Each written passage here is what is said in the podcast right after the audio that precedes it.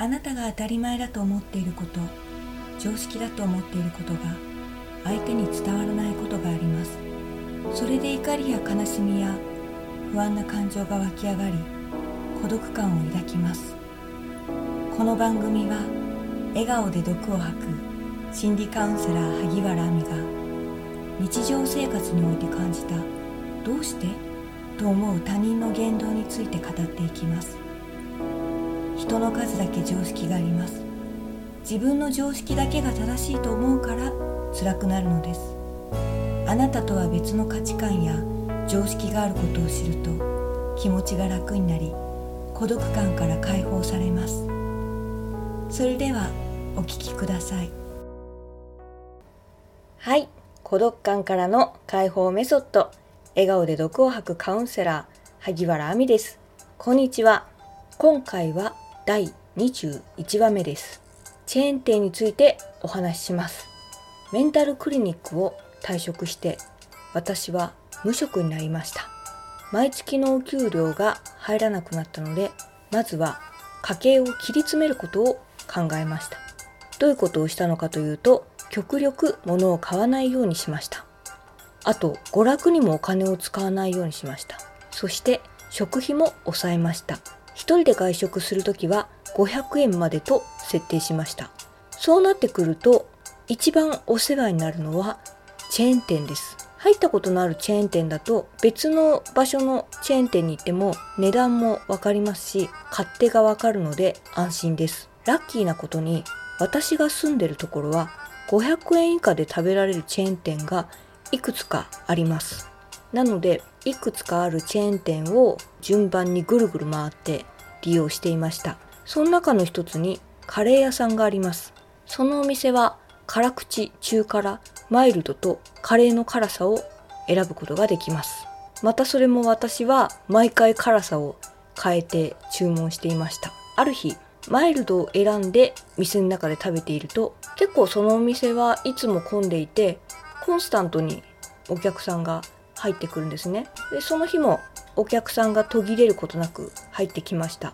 そのお店はまず食券を買い店員さんに食券を渡してカレーの辛さを店員さんに言うんですけれどもカレーを食べながら注文している声が聞こえてきてそれを聞いていると中辛と注文する人がほとんどでした。9割くらいは中辛だったのではないでしょうか。たまに辛口って注文する人がいてマイルドを注文した人は一人もいませんでした。こんなに人って中辛を選ぶんだって気づきそれでちょっと考えました。なぜ人は中辛を選ぶのか。中辛を選ぶのは無難とか安心とか平均的という心がその人の中で動いてるのかなと思いました。そう考えるとマイルドを選ぶ人がたとえ一人もいなくても選択肢を3段階にすることが重要なのです。3段階にするから無難安心平均的な商品が生まれます。以前カウンセリングルームで非常勤カウンセラーとして働いていました。その時そこではカウンセラーによって料金が違っていました。60分間で1万円1万2000円1万5000円と分かれていました。その値段設定を初めて見た時1万2000円っていう中途半端な料金を選ぶクライアントっているのかなとその時は思っていたんですけれども案外1万2000円を選ぶクライアントはいましたね。思った以上に多かったです。これも無難安心平均的という心理がクライアントの中で働いていたのかもしれません。あとちょっと記憶がうろ覚えなんですけれどもあるお店で9800円の布団と49800円の布団を売っていました。でその時はほとんどのお客さんが9800円の布団を買っていたそうなんですけれどもある時から2万9800円の布団も売るようにしたらですから9800円と2万9800円と4万9800円の布団を売るように変えたんですね。そうしたら4万9800円の布団も売れるようになったという話があります。これはあの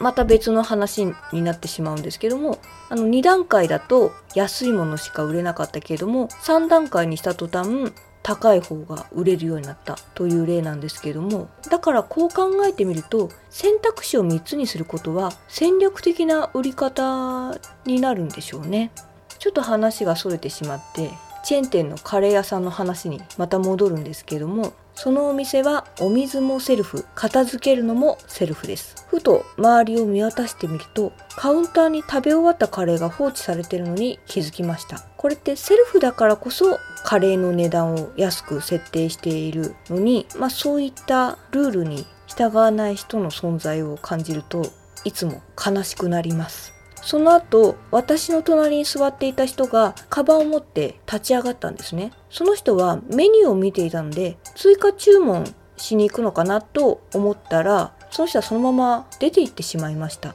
トレイを片付けなかったんですねその人は。そのまま出て行ってしまいました。それで隣の人の放置したトレイを見て悲しくなりましたしこれは自分で下げるんですよと勇気を振り絞って言えなかった自分にもがっかりしました。その後店員さんがお水を取り替えにカウンターから出てきたんですけれども放置してあるトレーのそばを通ったにもかかわらず店員さんはお水を取り替えたらそのままカウンターの中に引っ込んでしまいました。放置してあるトレーに気づかなかったのかそれとも自分には関係がない自分の仕事ではないと思ったのかは分かりませんけれどもそれを見てなんだか残念でした。無職になってチェーン店に行く機会が増えてからそのお店のお客さんや店員さんの質が気になるようになりました。提供している商品やサービスの値段とそれを売っている人それを購入している人の質は比例するんだなと改めて実感しました。このカレー屋さんのみならずチェーン店にいる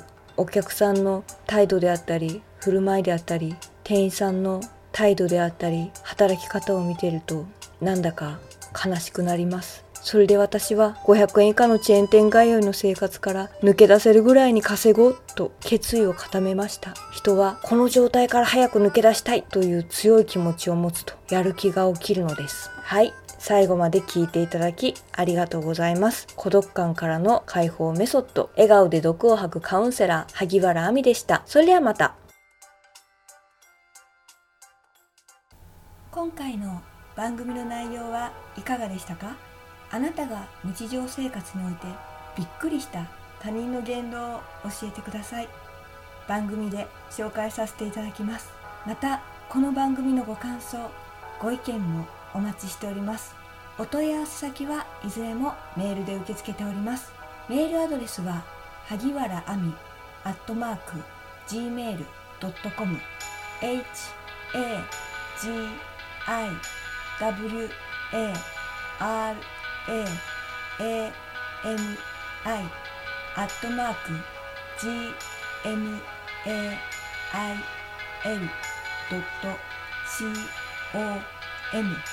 ですお待ちしております次回も様々な常識をお伝えしていきますので楽しみにしてくださいね。